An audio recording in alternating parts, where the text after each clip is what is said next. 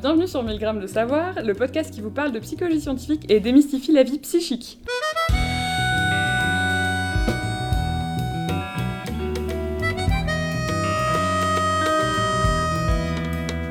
Aujourd'hui, Kenzo Nera, donc étudiant, euh, même doctorant, au CESCUP et étudiant les croyances conspirationnistes sous l'angle des relations intergroupes, et moi-même, Sarah Levaux, étudiante à l'Université de Lyon, allons discuter objectification sexuelle avec Philippe Bernard.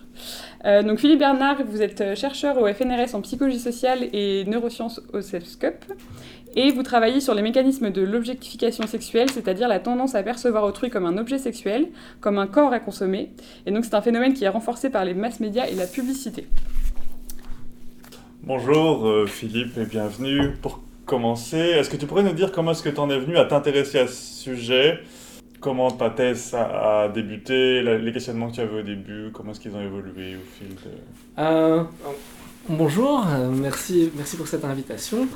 Euh, donc en ce qui concerne l'objectification sexuelle, c'est un sujet qui m'a rapidement, on va dire, intéressé aux alentours de 2008-2009, puisqu'à ce moment-là, finalement, on avait une, théorie en psychologie sociale qui s'appelle la théorie de l'objectification, qui était très influente, mais qui était essentiellement une théorie, on va dire, intrapsychologique. C'est-à-dire que l'idée générale de cette théorie, c'était que l'on observe des différences hommes-femmes en termes de prévalence de troubles mentaux, comme par exemple la dépression ou euh, les troubles alimentaires, hein, qui sont par exemple plus fréquents chez les femmes que chez les hommes. Et cette théorie de l'objectification ben, interroge ces différences. Et euh, l'un des, facteurs clés pour comprendre ces différences serait justement euh, l'objectification du corps de, la femme, qui est assez évidente, on va dire, dans les cultures occidentales. Et, d'après Hein, ces psychologues américaines. L'idée, c'est que euh, les femmes euh, font l'objet euh, d'expériences d'objectification dans la vie de tous les jours, des commentaires qui portent sur l'apparence, des, attitudes sexistes, des regards qui vont se porter sur les régions sexuelles, mais également une objectification du corps qui va être véhiculée au travers des médias, notamment au travers de, de l'hypersexualisation. Et l'idée, c'est que l'exposition à ces, images vont amener les femmes davantage que les hommes à intérioriser l'idée selon laquelle elles sont euh, évaluées sur base de leur apparence plutôt que de leurs compétences. Et euh, en fait, sous l'impulsion de cette théorie, il y a eu beaucoup de travaux qui se sont attelés à, mettre en évidence que la tendance à se focaliser sur sa propre apparence eh bien, est un facteur déterminant dans justement l'émergence de, troubles alimentaires, de troubles dépressifs et des choses de cet ordre-là. Alors c'était très intéressant cette théorie euh, et, ces, travaux qui en découlent, mais ça disait très peu de choses sur ce qu'on entend par objectifier autrui. Hein. Par exemple, dans la théorie euh, de l'objectification, comme je viens de le dire, on considère que les images euh, sexualisé, c'est un vecteur d'objectification. Donc en d'autres termes, on, considère que euh, quand un corps est présenté de façon hyper sexualisée, on le perçoit comme un objet. Ah, mais ça, c'était, on va dire, une position qui était, euh, on va dire, prise comme considérée comme acquise, alors qu'elle n'avait pas été examinée, on va dire, expérimentalement. Et donc moi, ce qui m'a intéressé, c'est justement d'aborder cette question de l'objectification d'autrui, et plus spécifiquement, est-ce que lorsque on perçoit des, images sexualisées. Est-ce qu'on va euh, percevoir ces images sexualisées comme on perçoit euh, d'autres corps humains non sexualisés? Ou est-ce qu'on va les percevoir d'une façon bien spécifique, euh, c'est-à-dire d'une façon qui ressemble à la façon dont on perçoit les, objets? Passionnant. est-ce que donc, dans ton parcours professionnel, tu as des anecdotes spécifiques qui ont marqué justement cette avancée ou, pas, dans ton parcours en tout cas euh, anecdote personnelle par rapport Ouais, personnel ou professionnel. Enfin, je sais pas, un truc qui te vienne à l'esprit quand on parle de ton parcours ou qui, qui est vraiment ponctué euh, cette évolution hmm. bah, Disons que moi, ce qui, ce qui m'a vraiment marqué, c'est qu'en fait, euh, en, donc moi j'ai fait ma thèse de 2009 à 2013. Et donc, je me suis retrouvé dans une, dans une situation, en fait, on était dans un champ, de, un champ de recherche en plein développement. Mais par rapport à la question de l'objectification d'autrui, il n'y avait rien. Donc en fait, avait, pour ainsi dire, il y avait un ou deux articles euh, qui avaient été publiés. Donc je me retrouvais avec une, liberté quasi euh, totale. Et donc c'est là où c'est également plus compliqué, euh, notamment quand on se lance dans, le domaine de la recherche. C'est quand on a un boulevard comme ça, bien il y a un éventail de possibilités très important. Et en même temps, c'est ça qui est compliqué, c'est ensuite de définir un programme de recherche qui se base finalement sur pas grand-chose en termes de, connaissances existantes. Quoi. Donc, moi, les, anecdotes, je, ne sais pas, mais en tout cas, moi, ce qui m'a permis vraiment de, de, me lancer dans cette question de l'objectification cognitive, c'est notamment des interactions passionnantes avec Olivier Klein, mais également avec Sarah Gervais, qui est une, une chercheuse et professeure à l'université de Nebraska-Lincoln euh, aux États-Unis, et qui commençait à aborder cette, cette question de, de, l'objectification d'autrui. Quoi. Et donc c'est au travers vraiment de ces échanges, on va dire, euh, internationaux, que, que là c'est vraiment forgé un, un, programme de recherche qui, qui, visait à intégrer finalement la psychologie cognitive et, et la psychologie sociale. Euh, est-ce que tu pourrais, donc du coup, en quelques mots, nous expliquer en quoi consistent concrètement tes recherches, quel genre d'expérience est-ce que tu mènes tout à fait. pour euh, examiner euh, l'objectif, le phénomène de l'objectification Alors, quand on aborde la question de l'objectification, finalement, si on essaie de définir ce concept, ça semble assez facile, hein, c'est-à-dire on pourrait dire que l'objectification, ça consiste à percevoir ou traiter quelqu'un comme un objet. Alors, euh, bah, derrière cette définition qui semble assez simple, en fait, on se rend compte que c'est très compliqué. Hein. C'est-à-dire, qu'est-ce que l'on entend par percevoir ou traiter quelqu'un comme un objet? Euh, alors si on regarde dans la philosophie, il y a d'énormes, des débats interminables sur euh, ce qu'on entend ou pas par, euh, par objectification. Et donc moi je me suis tourné plutôt vers le côté, vers le côté du côté pardon, de la psychologie cognitive pour aborder cette question-là. Et en fait, en, psychocognitive, ce que l'on met et également en neurosciences, ce que mettent en évidence les recherches, c'est le fait que quand on va percevoir des stimuli euh, visuels, eh bien, on va mobiliser soit des processus euh, globaux, configuraux, soit des processus plus centrés sur les détails, les parties, ce qu'on appelle les processus analytiques. Hein, pour prendre une métaphore, si vous regardez une forêt, c'est comme si vous regardiez la forêt dans son ensemble, dans le, cadre du, du, traitement global, configural, et versus regarder les, indépendamment chacun des, des arbres qui, composent la forêt, dans le cas du traitement analytique. Et donc, ce, ce que la recherche met en évidence notamment, c'est que habituellement, quand on perçoit des, visages et, des corps humains, on a plutôt tendance à percevoir les visages et les corps de façon globale, comme des tout. C'est-à-dire que le corps est plus qu'une somme de parties, il y a également un agencement particulier. Je veux dire, les, bras sont euh, à, côté du, tronc, les jambes sont en dessous du tronc, euh, etc. Donc on, le, corps n'est pas encodé en mémoire comme un ensemble de parties, mais comme un ensemble de parties qui ont, euh, euh, dans lesquelles il y a certains agencements euh, spatiaux. Donc, c'est-à-dire que vraiment, on a une perception globale du, du percept. Alors que quand on perçoit des objets, eh bien, on a plutôt tendance à se focaliser sur les détails euh, de, cet objet. Et donc moi j'ai utilisé cette, distinction entre perception des corps humains versus perception des objets euh, comme un, cadre théorique qui, euh, pour mettre à l'épreuve l'idée selon laquelle l'hypersexualisation nous amène à percevoir le corps comme un objet. Donc l'idée c'est d'essayer de voir si finalement le, la notion de, de corps-objet ou d'objet sexuel, si c'est simplement une métaphore qu'on va retrouver dans le langage ou est-ce qu'il y a une réalité euh, cognitive derrière ce, phénomène? En d'autres termes, est-ce qu'on a tendance à percevoir les corps hypersexualisés de façon globale, à l'instar des, corps qui sont non sexualisés, ou est-ce qu'on a plutôt tendance à les percevoir de façon fragmentée, de façon locale, de façon analytique, d'une façon qui ressemble à la façon dont on perçoit les objets? Donc évidemment, quand on parle ici d'objectification cognitive, c'est pas l'idée selon laquelle quand on va voir euh, un homme ou une femme sexualisée, on, va voir, euh, je sais pas moi, une, une, canette ou un objet quelconque. Non, ici, on est dans une forme d'analogie, c'est-à-dire euh, de voir si, l'hypersexualisation nous amène à mobiliser des mécanismes de perception qui sont habituellement mobilisés quand on perçoit des objets. Et donc, très concrètement, euh, dans, mes recherches, eh bien, j'utilise des paradigmes dans lesquels, justement, on va manipuler euh, ce style configural analytique. Et par exemple, dans mes, dans mes dernières études, eh bien, on a une approche, on va dire, neuroscientifique de cette question-là. C'est-à-dire qu'on va euh, inviter des participants à visionner une série d'images qui sont soit hyper sexualisées, hein, des corps qui vont être par exemple dénudés, afficher des postures sexuellement suggestives. On va présenter également des images qui sont, qui sont non sexualisées, des personnes qui sont habillées, un t-shirt, pantalon, etc. Et des images d'objets. Et donc on va s'intéresser, essayer d'examiner dans quelle mesure ces images sont perçues soit de façon globale, soit de façon locale. Et en enregistrant en même temps les activités euh, euh, cérébrales visuelles.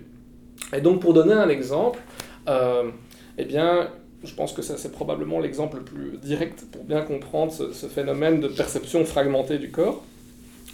Eh bien, habituellement, quand on présente un corps intact, donc une image, une image intacte, non retouchée, ou que l'on présente ce corps comme un ensemble de parties, hein, c'est-à-dire qu'on divise le corps en, différentes parties, eh bien, ce qu'on va observer, c'est que généralement, au niveau visuel, quand on va présenter le corps de façon fragmentée, ça va activer une décharge supplémentaire au niveau des aires visuelles du, cerveau. Et ça, c'est un indicateur de traitement configural, c'est-à-dire que habituellement, on a, enfin, le, cerveau, dans le cerveau, euh, l'image du corps est encodée comme un tout, et le fait de fragmenter cette image, eh bien, pour la traiter visuellement, ça va mobiliser des ressources visuelles supplémentaires. Et donc, par exemple, euh, certaines ondes, comme la N170, qui vont euh, être... donc, dont l'amplitude va être augmentée, et qui va donc traduire ce surcroît de ressources cognitives. Alors que quand vous présentez par exemple des, des images d'objets, admettons par exemple des chaussures, de façon fragmentée ou de façon intacte, eh bien, la, N170 et d'autres euh, composantes visuelles primaires, eh bien, leur amplitude ne va pas être affectée par ça. Donc, ce qui indique dans un cas que le corps est encodé comme un tout, ou plutôt comme une somme de parties. Et donc, euh, on a présenté également des images euh, sexualisées, donc des images hyper sexualisées d'hommes et de femmes, de façon globale ou de façon fragmentée. Et en fait, ce que l'on observe, c'est que le fait de fragmenter ces, images ne va pas induire des activités euh, neuronales supplémentaires. En d'autres termes, on se retrouve avec, euh, des résultats qui suggèrent que euh, le corps hypersexualisé va être encodé non pas de façon configurale, mais vraiment va être encodé comme étant rien de plus qu'une somme de, parties, d'une façon qui ressemble assez, assez bien à la façon dont les objets sont encodés. Et donc concrètement, ces résultats-là, qu'est-ce qu'ils nous montrent par rapport à la réalité des choses dont on va percevoir les, corps au quotidien ou les publicités auxquelles on est exposé? Bah, donc, Alors les résultats ici vont, vont indiquer qu'en fait, à un niveau euh, visuel très, très précoce, on va déjà percevoir ces corps très différemment. Et que euh, ces corps donc, vont être euh, appréhendés de façon fragmentée. Alors, qu'est-ce que ça nous dit ensuite en termes de conséquences? Alors, moi, personnellement, dans mes études, je n'ai pas directement mesuré les conséquences associées à, ce processus, mais il y a d'autres études qui montrent que quand euh, on a un percept plus euh, fragmenté, par exemple, d'un visage, hein, qu'on a tendance à, traiter à percevoir un visage de façon moins globale et de façon plus locale, eh bien, ça va modifier négativement la façon dont on va se former des impressions. Par exemple, il y a des études qui montrent que euh, le fait d'avoir une perception euh, fragmentée d'un visage nous amène à attribuer moins de traits qui sont liés à, l'humanité à ce visage. Donc, euh, ça, suggère non seulement donc, que les images dans, les, dans le mass média, les images hypersexualisées dans le mass média, eh bien, elles sont, elles sont, elles invitent entre guillemets inconsciemment à une forme de, perception fragmentée. Et euh, une des conséquences potentielles, même si elle doit être en, expérimentalement examinée, c'est de voir maintenant dans quelle mesure cette perception fragmentée bah, détermine la façon dont on va se, former des, impressions. Quoi. sur les corps euh, de façon générale. Euh. Voilà, c'est ça. Est-ce que tu as été dans ton parcours confronté à des, à des, à des théories ou disons des idées reçues qui ont pu soit a priori te semblaient erronées ou qui, après tes travaux, se sont avérées fausses? Est-ce que tu as été témoin de ce genre d'idées reçues dans le monde de la recherche euh, Donc, en fait, quand on a publié à l'époque les, premiers résultats qui, euh, qui indiquaient que, que l'hypersexualisation euh, cause une forme d'objectification cognitive, ça, ça a activé, on va dire, ça a généré un, débat assez, ouais, assez marqué, on peut le dire, entre bah, notre équipe de recherche euh, et certains psychologues cognitivistes, notamment des psychologues cognitivistes qui sont spécialisés justement dans, le traitement configural ou analytique euh, du corps et, des visages, Et, en fait, leur, leur argument, c'était de dire, sur base de nos premières études, que, eh bien, on s'emballait peut-être un peu trop au niveau de nos conclusions et qu'il était possible qu'en fait nos, résultats reflètent simplement des, biais méthodologiques. Hein. Alors, euh, sans rentrer dans des détails super techniques, l'idée c'était de dire que euh, nous on avait utilisé des, images qui venaient euh, bah, du mass média, hein. donc qui avaient une très bonne validité écologique, hein. c'est-à-dire on prenait vraiment des images hyper sexualisées qui, existaient réellement, et donc, ce faisant, ces images, elles étaient peu, peu contrôlées. C'est-à-dire que on avait un ensemble d'images, par exemple, je sais pas moi, de corps féminin, avec, euh, où il y avait des variations bah, de, de, couleur de peau, de couleur de cheveux, euh, bah, les habits étaient un, petit peu différents, puis les postures aussi pouvaient être euh, variées. Et donc, leur argument, c'était par exemple de dire, bah, à partir du moment où vous ne contrôlez pas pour tous ces éléments-là, vous ne pouvez pas être sûr, en effet, que vos, que, les effets que vous observez sont, sont, liés par exemple au genre de la cible ou à la sexualisation de, de la cible, il se peut que ça soit simplement euh, des, artefacts, des artefacts méthodologiques. Et par exemple, une des idées avancées, c'était que euh, les corps sexualisés féminins euh, dans nos premières études étaient plus asymétriques, hein, c'est-à-dire qu'il y avait des postures qui, qui donnaient une impression plus asymétrique du, du corps, et que peut-être que c'était ça qui qui euh, facilitait, on va dire, la reconnaissance de ces corps dans certaines conditions, et ce qui aurait pu expliquer certains de nos résultats. Et donc, en fait, bah, nous, personnellement, on a accueilli euh, ces, critiques-là avec grand intérêt, parce que c'est vrai que c'est toute une série de, questions auxquelles on n'avait pas pensé, et donc par la suite, moi, personnellement, ça m'a vraiment aidé, à l'époque, quand j'étais doctorant, bah, à améliorer ma, recherche, parce que ça a généré toute une série d'idées pour essayer d'examiner une à une différentes, euh, euh, comment dire, euh, confound, variables confondantes potentielles. Quoi. Et donc ça, ça, nous a amené notamment à examiner le rôle de différents facteurs perceptuels et sociaux et leur influence sur l'objectification. Parce qu'une des idées, c'était également, dans ces critiques, c'était de dire, si votre phénomène était simplement lié à un artefact méthodologique, eh bien, peut-être qu'en fait, l'implication, c'est que les facteurs sociaux l'implication des facteurs sociaux dans votre phénomène va être nulle. Et donc nous on a examiné ça, et ce qu'on a pu mettre en évidence par exemple, c'est que, bah, ce n'était pas le cas. Hein. C'est-à-dire que quand on, favorisait une forme de personnalisation, d'humanisation des images qui étaient perçues, eh bien ça permettait d'annuler l'objectification cognitive. Pour donner un exemple, dans une des études que, j'avais réalisées en, en, 2015, dans l'article qui était publié en 2015, ce qu'on avait fait, c'était de présenter des images de, femmes euh, sexualisées. Et avant ça, on disait aux participants, euh, voilà, les images que vous allez voir, ce sont des images euh, qui sont issues d'un calendrier sexy, qui a été réalisé par des étudiantes qui sont fraîchement diplômées de telle université, et qui ont réalisé ce calendrier sexy en vue de récolter des fonds pour, euh, pour financer euh, des, des, œuvres caritatives et euh, je crois que c'était l'association contre le cancer ou quelque chose comme ça. Et donc là l'idée c'était de, de présenter les d'introduire, si vous voulez, de contextualiser, de personnaliser les images qu'ils allaient voir et de présenter ces personnes comme étant, ces femmes comme étant à la fois compétentes, c'est-à-dire qu'elles venaient d'être diplômées, et chaleureuses, c'est-à-dire qu'elles se souciaient du bien-être d'autrui, qu'elles récoltaient de l'argent pour, euh, pour, euh, pour, une œuvre. Et ce qu'on montrait, c'est qu'à partir du moment où on les humanise, on les personnalise, eh bien justement ce phénomène d'objectification euh, cognitive disparaît. C'est-à-dire qu'elles ne sont plus réduites à leur partie, mais qu'elles sont de nouveau perçues de façon globale. Donc ça c'était par exemple un genre d'idée bah, qui, qui est notamment né de, de ce débat-là et qui montrait justement que contrairement à ce qu'on nous disait, bah, les facteurs sociaux étaient importants. Et de façon plus générale, ces critiques-là ont aussi alimenté la suite de, mes travaux, et notamment les travaux que je réalise maintenant en, neurophysiologie, où là, on a développé nos propres, nos propres images, euh, hyper contrôlées, hein, où, on, fait varier certains facteurs de sexualisation, comme la nudité, ou la posture, ou la combinaison des deux. Mais alors, vraiment, avec exactement les mêmes poses pour les hommes, pour les femmes.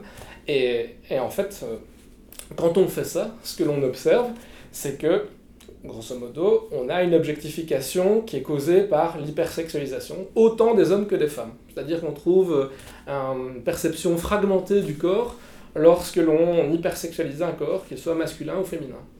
Alors que dans les études précédentes, ben, on avait plutôt tendance à, systématiquement trouver une objectification du corps féminin. Et, moi, l'explication, que j'ai a posteriori, c'est que un des facteurs clés de cette objectification, c'est, le fait d'avoir une posture corporelle qui est euh, sexuellement connotée. Et ça, évidemment, ben, dans, dans, nos premières études, comme on avait pris des images issues des médias, et que les femmes ont davantage tendance à être représentées de façon hyper sexualisée que les hommes, eh bien, il est possible que les premiers résultats qu'on avait trouvés, qui mettaient en évidence uniquement une objectification du corps féminin, bah, ça reflétait simplement le fait qu'elles étaient plus hyper sexualisées que les, images masculines. Et par la suite, donc, quand on contrôlait pour ça, et qu'on avait vraiment des niveaux identiques d'hypersexualisation pour euh, des corps féminins ou masculins, eh bien là, ce qu'on retrouve en fait, c'est que ça a un lien assez direct entre hypersexualisation et objectification. Et donc du coup cette différence, donc enfin cet effet est donc aussi vrai pour les hommes que les femmes, mais mhm. est-ce que euh, dans, dans, la perception ou dans l'intensité de l'effet, est-ce qu'il y a des différences entre hommes et femmes dans ces perceptions Entre les percevants, les participants Ouais, ouais. Ça?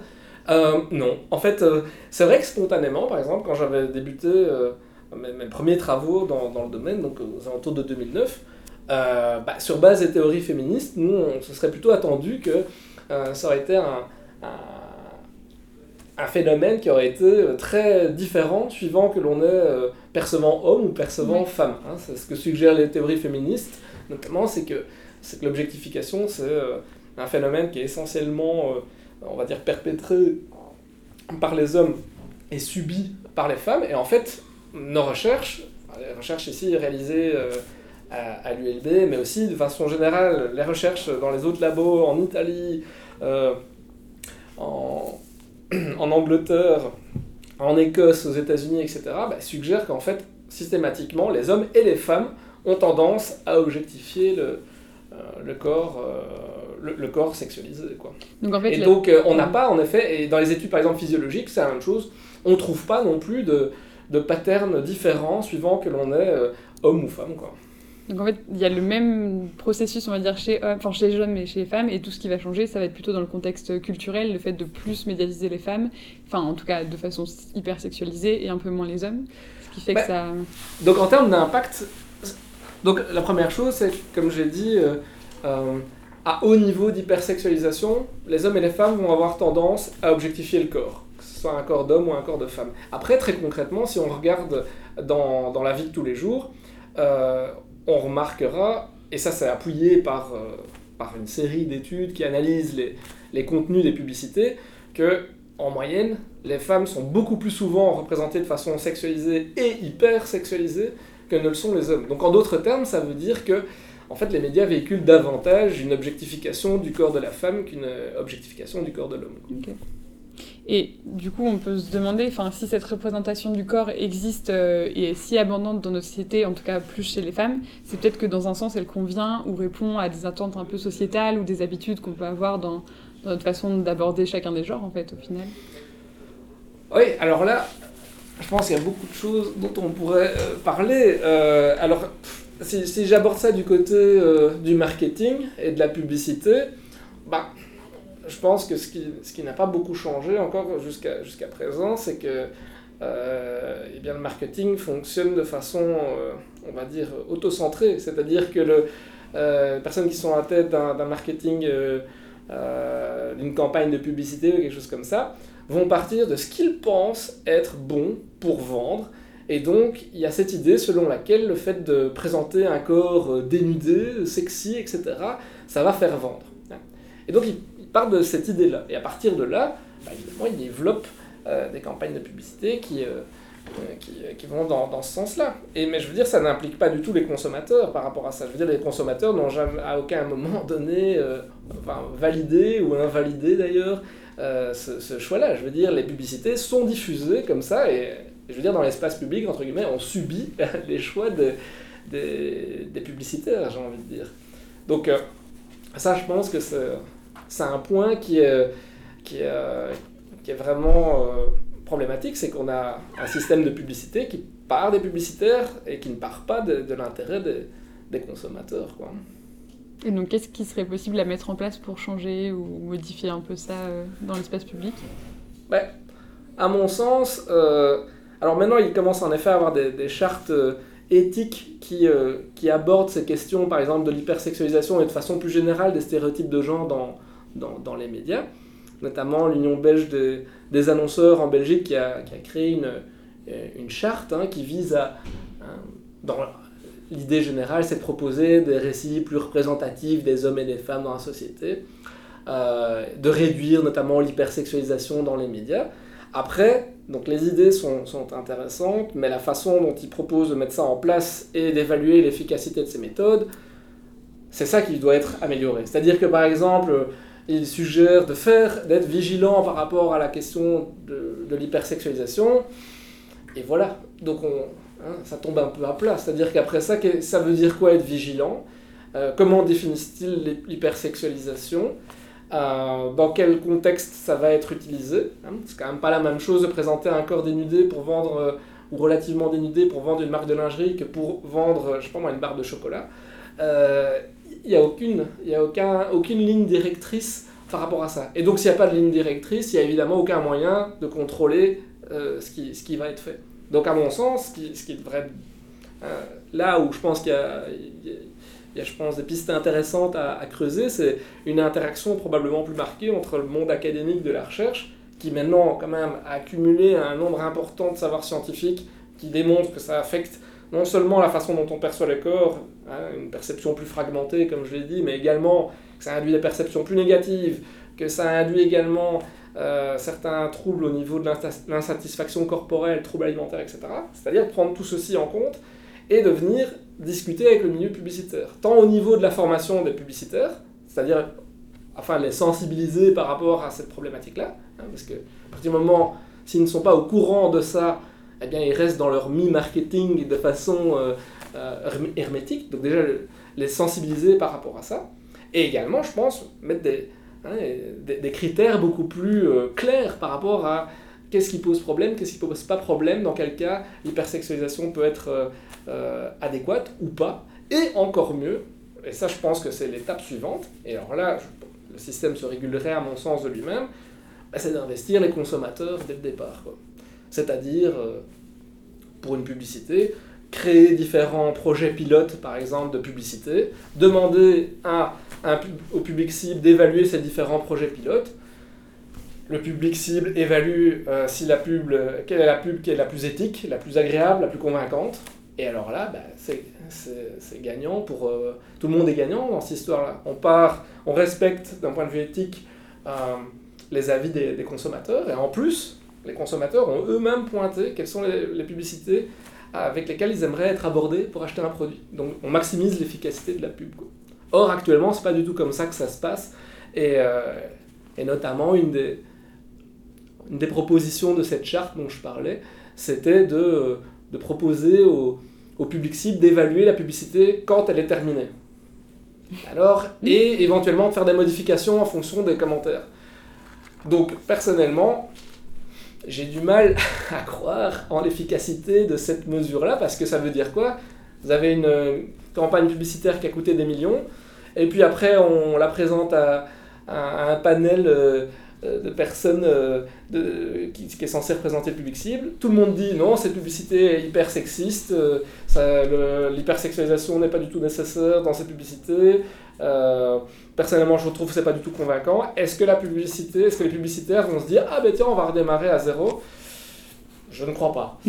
je n'y crois pas un seul instant. Donc du coup, si on, si on part à la base de l'intérêt des consommateurs, bah là c'est beaucoup plus intelligent comme, euh, et beaucoup plus efficace parce que là on part directement de l'intérêt des consommateurs, on respecte leur point de vue et on produit une publicité qui sera en plus hyper adaptée au niveau du public cible. Et c'est très efficace parce qu'il y a même des études qui montrent que les publicités dans lesquelles il y a moins de stéréotypes sont plus efficaces économiquement.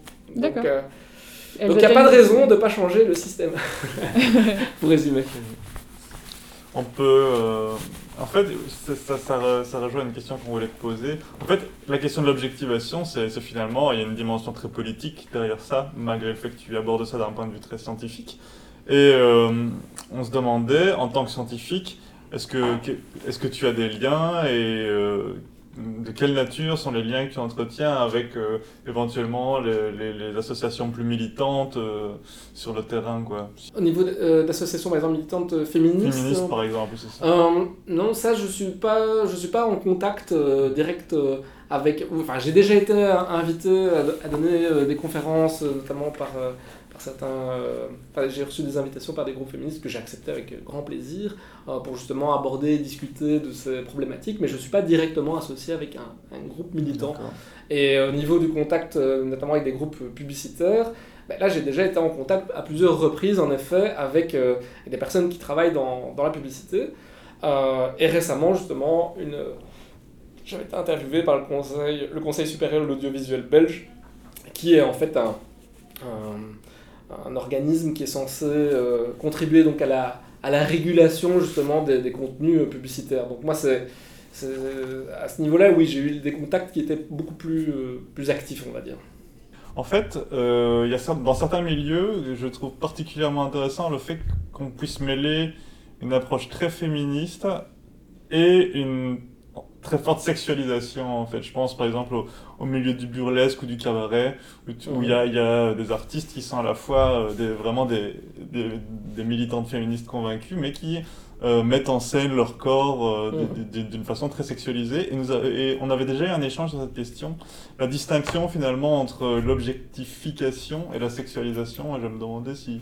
Enfin, je, me disais que ça pourrait être intéressant que tu développes un petit peu cet aspect-là. Bah, donc c'est vrai que quand on regarde dans dans, la littérature ou dans, dans, les, dans les médias, on a souvent tendance à utiliser objectification et sexualisation de façon interchangeable, en fait. Hein. C'est-à-dire comme si les deux termes voulaient dire la, même chose.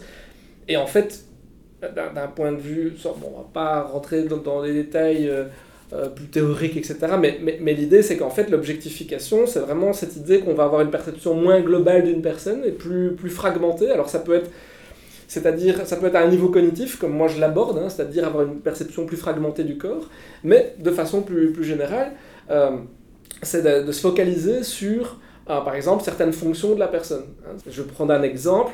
Si je demande à quelqu'un euh, d'aller me chercher un café, ben, on va pas parler d'objectification. Hein. Pourtant, je, je, demande à cette personne d'assumer une fonction, d'aller me chercher un café.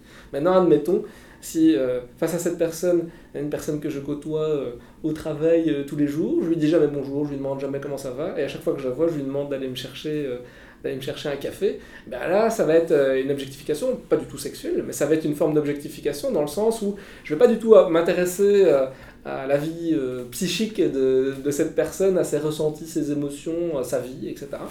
Je vais juste m'intéresser à une chose, c'est que cette personne aille me chercher un café. Quoi.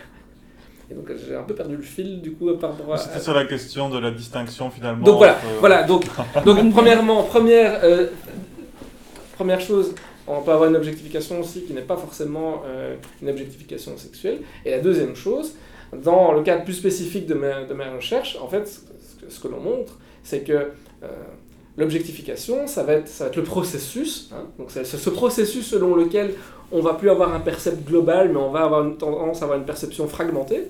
Alors au niveau perception fragmentée du corps, hein, ça c'est ce sur quoi je me focalise, ou perception fragmentée sur certains aspects de, de la personne, comme je l'ai indiqué avec l'exemple non sexuel. Et en fait la sexualisation, eh bien c'est un des facteurs, parmi d'autres, qui est susceptible en effet d'induire une forme d'objectification. Donc ce n'est pas, euh, pas synonyme, c'est un des facteurs qui peut activer une forme d'objectification.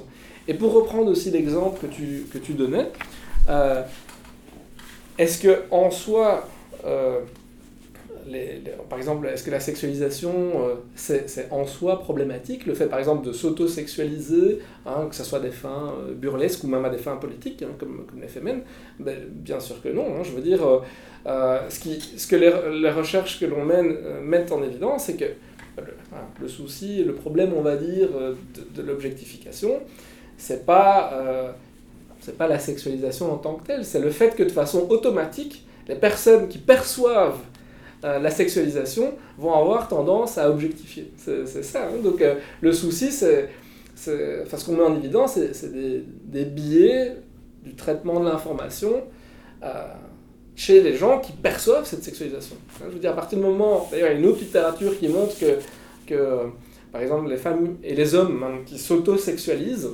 qui cherchent donc à se présenter de façon très sexy ou sexualisée, eh bien, quand c'est, un choix, hein, c'est-à-dire un, choix personnel, plutôt que quelque chose qui résulte d'une, pression sociale euh, que l'on a intériorisée, quand ça résulte d'un choix, bah, c'est plutôt associé même à des conséquences positives en termes de, d'empowerment, le fait de se sentir bien dans sa peau, de se sentir, euh, sentir à l'aise, avoir confiance en soi, des choses comme ça.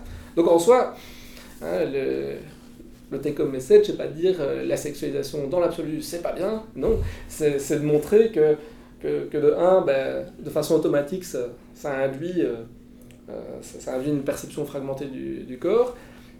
Ça, ça c'est une première chose. Et que de 2, c'est clair que dans l'implication directe, c'est que dans les médias, là, je pense que ça pose problème, parce que ça véhicule systématiquement et de façon genrée une certaine image de, de la femme. Quoi.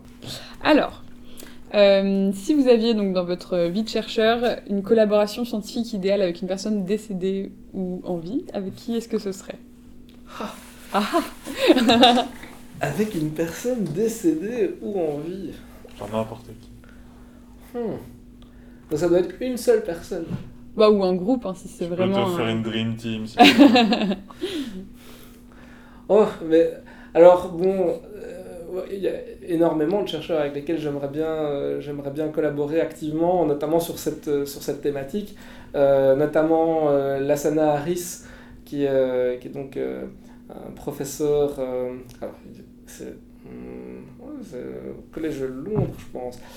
Bref, c'est un, professeur en, en neurosciences, neurosciences sociales et affectives, et qui est vraiment spécialiste dans le domaine de la déshumanisation. Je trouve vraiment ces travaux vraiment fascinants. Il a énormément travaillé notamment avec Suzanne Fisk, donc j'aimerais énormément pouvoir notamment examiner les liens entre déshumanisation et objectification cognitive. Donc ça, ça serait vraiment quelqu'un avec qui j'aimerais bien travailler dans, dans le futur. sinon, à côté de ça, dans les collaborations existantes, bah, bah, Olivier Klein, avec qui j'ai mmh avec, qui je travaille depuis euh, 10 ans, et Sarah Gerveux, qui est, donc, comme je disais, professeure à l'université Nebraska-Lincoln, qui est vraiment une des personnes qui m'a le plus inspiré dans, dans, ma carrière de, chercheur. Donc, bah ça, le, les collaborations euh, euh, continuent. Et ou sinon, également, euh, oui, Jean de Setti, qui est un, des créateurs de, des neurosciences sociales, qui est professeur à l'université de Chicago, qui est vraiment un spécialiste tout ce qui est question de le, perception de l'empathie, neurosciences de l'empathie. Donc j'aimerais vraiment beaucoup collaborer, donc faire une espèce de dream team. D'accord, très bien.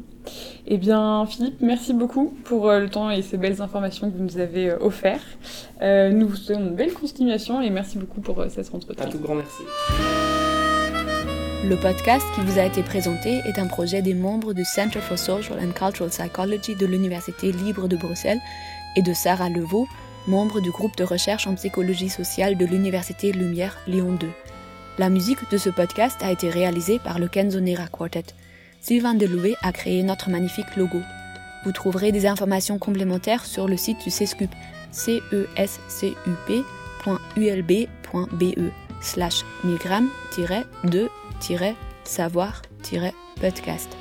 N'hésitez pas à nous contacter sur Twitter at mcscoop ou par mail via 1000 de savoir at gmail.com. Vous pouvez vous abonner à notre podcast sur iTunes, Stitcher, SoundCloud ou via votre application podcast favorite. Merci de nous avoir suivis et à la prochaine fois.